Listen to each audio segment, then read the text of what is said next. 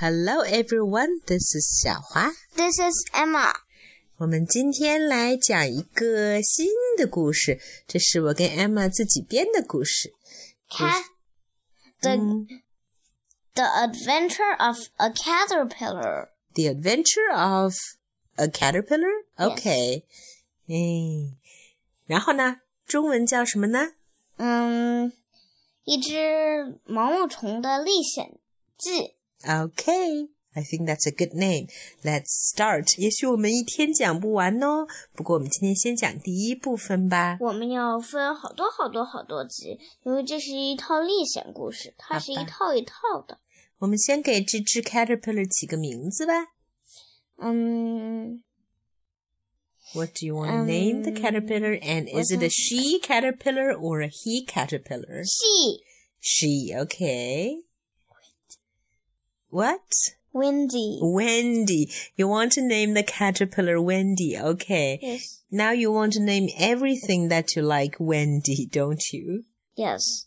OK，好吧，我们的小毛毛虫温迪的历险记就现在开始了。Let's start. OK. Wendy wakes up under a giant green leaf. She yawns and looks at her two sides, and there's nobody. Wendy was a baby caterpillar who was born under a green leaf, but she has no brothers and sisters. All her brothers and sisters were eaten by some very bad ants. And only she herself survived because her egg, well, the egg that contained her happened to fall under the leaf, and so the ants didn't see her. 嗯，来翻译一下，要不小要？毛毛虫 Wendy 醒来以后，呃，打了一个哈欠，四周看看，发现没有人。 他没有任何哥哥姐姐，因为哥哥姐姐都被一些很坏很坏的蚂蚁给吃掉了，而只有那只小毛毛虫的卵掉到了这片叶子底下，所以蚂蚁们没有发现。嗯，And the first question she had in mind after she woke up was, Where is my mommy? Now, she has never seen her mom in the world. How does she know that she has a mom? Well, I'm not quite sure, but I think it's animals' instinct to find their mother the minute they were born. And so it is the same case with Caterpillar Wendy. So she wondered, Where is my mom? And at the same time, she began to feel very, very hungry. So she picked up the first thing that she could reach, the green leaf, and started chewing on it. 小毛毛虫 Wendy，呃，嗯，最先想起来的就是我的妈妈在哪儿呢？嗯，对于一只刚刚出生的小毛毛来毛毛虫来说，要找它的妈妈是一件很辛苦的事情。嗯，他 他一边说我的妈妈在哪儿呢？他一边说，一边突然感觉有一点点饿，于是他他伸手，哦，也就是说，他非常非常短的好几条、好几只脚，嗯，去够离他最近的吃的，那么就是那片绿叶子。嗯是的. After she had finished her food, she feels much better and she decided to set about looking for her mom. Now she's a very smart little caterpillar. Nobody has taught her anything, but she thought that it would be better to carry something with her while she starts her journey. So she looked and looked, and finally she found uh, the shell of a pea, a piece of green pea, and she decided to carry it on her back. On the one hand, she could fill the pea with some green leaves for food, and on the other hand, she could sleep in it at night to avoid being very cold. 嗯，小毛毛虫温迪决定出发去寻找它的妈妈。它是一只聪明的毛毛虫，也没有人教过它。它就想，我旅行的时候大概该背一些东西吧。于是它四处找啊找啊，终于找到了一个豌豆荚，空的。然后呢，一边儿它可以把一些绿叶子放进去，那是用来它吃的。嗯，另一边它则可以躺进去睡，这样我这样它不会被冻着。嗯，and Wendy started at the well after she found out everything she need, she started her trip. She walked and walked. Or walked is not a good word. She crawled and crawled. but then suddenly it started to rain very, very hard. Wendy took out the shell and decided to hide in it. But the rain was so hard that the shell soon broke into two pieces. So she lost her home, her food, and her umbrella.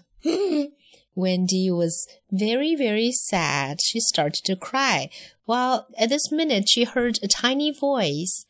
Hello, why don't you come to my home? 嗯温，这时候突然下起大雨来。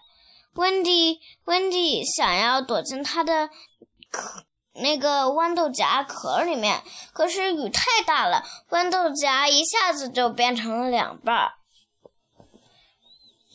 他的家没了，他的吃的也没了，温迪就哭起来。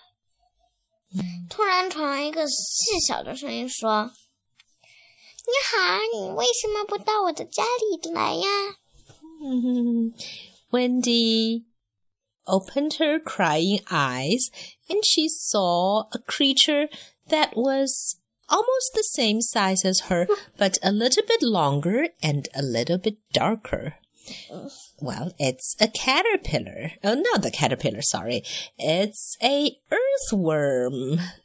The earthworm invited Wendy into her home. The earthworm's name was. Uh. Was? Give it a name. Her or him? Uh, him or her? Her. Let's her. say her. Okay. How about Phoebe? Phoebe? Okay. Phoebe the earthworm invited Caterpillar Wendy into her home, which is a giant cave. Mm. Wendy went in. It was a little bit dark and a little bit wet, but it was much better than the heavy rain outside.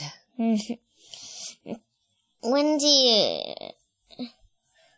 Wendy 睁开他他他的眼睛，看看见一看见一只几乎跟它大小一模一样的，但是就是比它长一些、颜色深了一些的一只蚯蚓。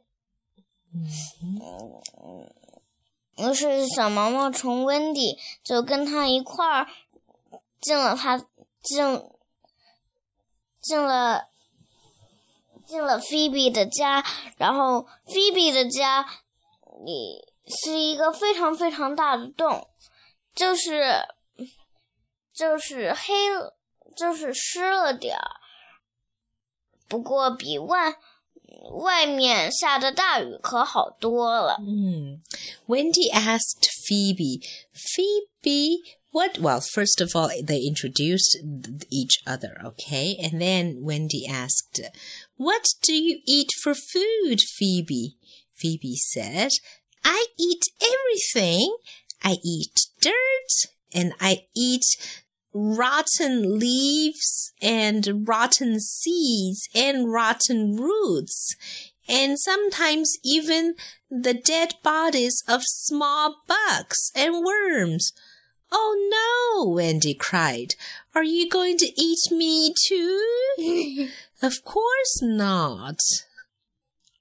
I Phoebe don't the eat Phoebe the alive. earthworm said, "I don't eat living things mostly. Plus, you're too big for me." Okay. And we're friends. Yes, and we're friends now.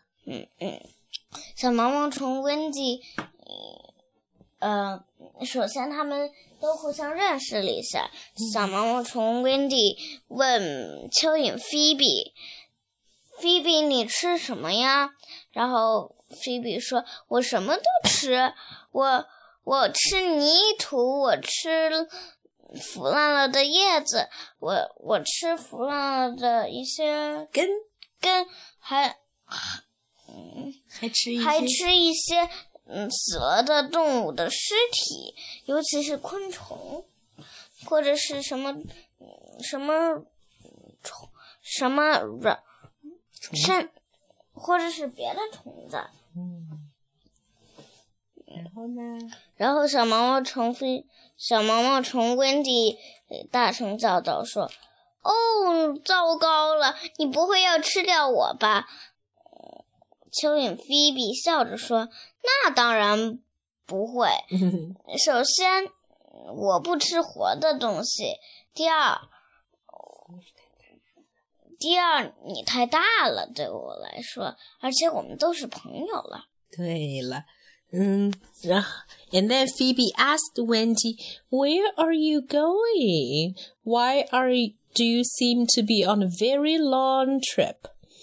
Wendy said, "Well, I have not seen my mother since I was born, and I am going to look for her."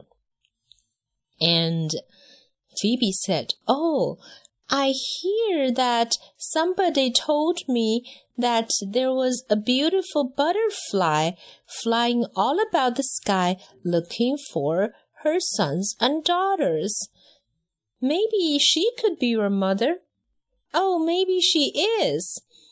Wendy said, I'm going to look for her as long as the rain stops. No, no, no. Hmm? The little caterpillar does not know. Oh, Um, the her mom is a butterfly, right? He thought her mom is a caterpillar too. Oh, okay, sure. So Wendy could not believe it, right? Yes. Wendy th- said, "Oh, a butterfly, but I'm a caterpillar. I'm a caterpillar. How can I have a butterfly mother? You must be kidding. I'm going to look for my mother as soon as the rain stops." Yes. And Phoebe gave gave her a new backpack Hmm.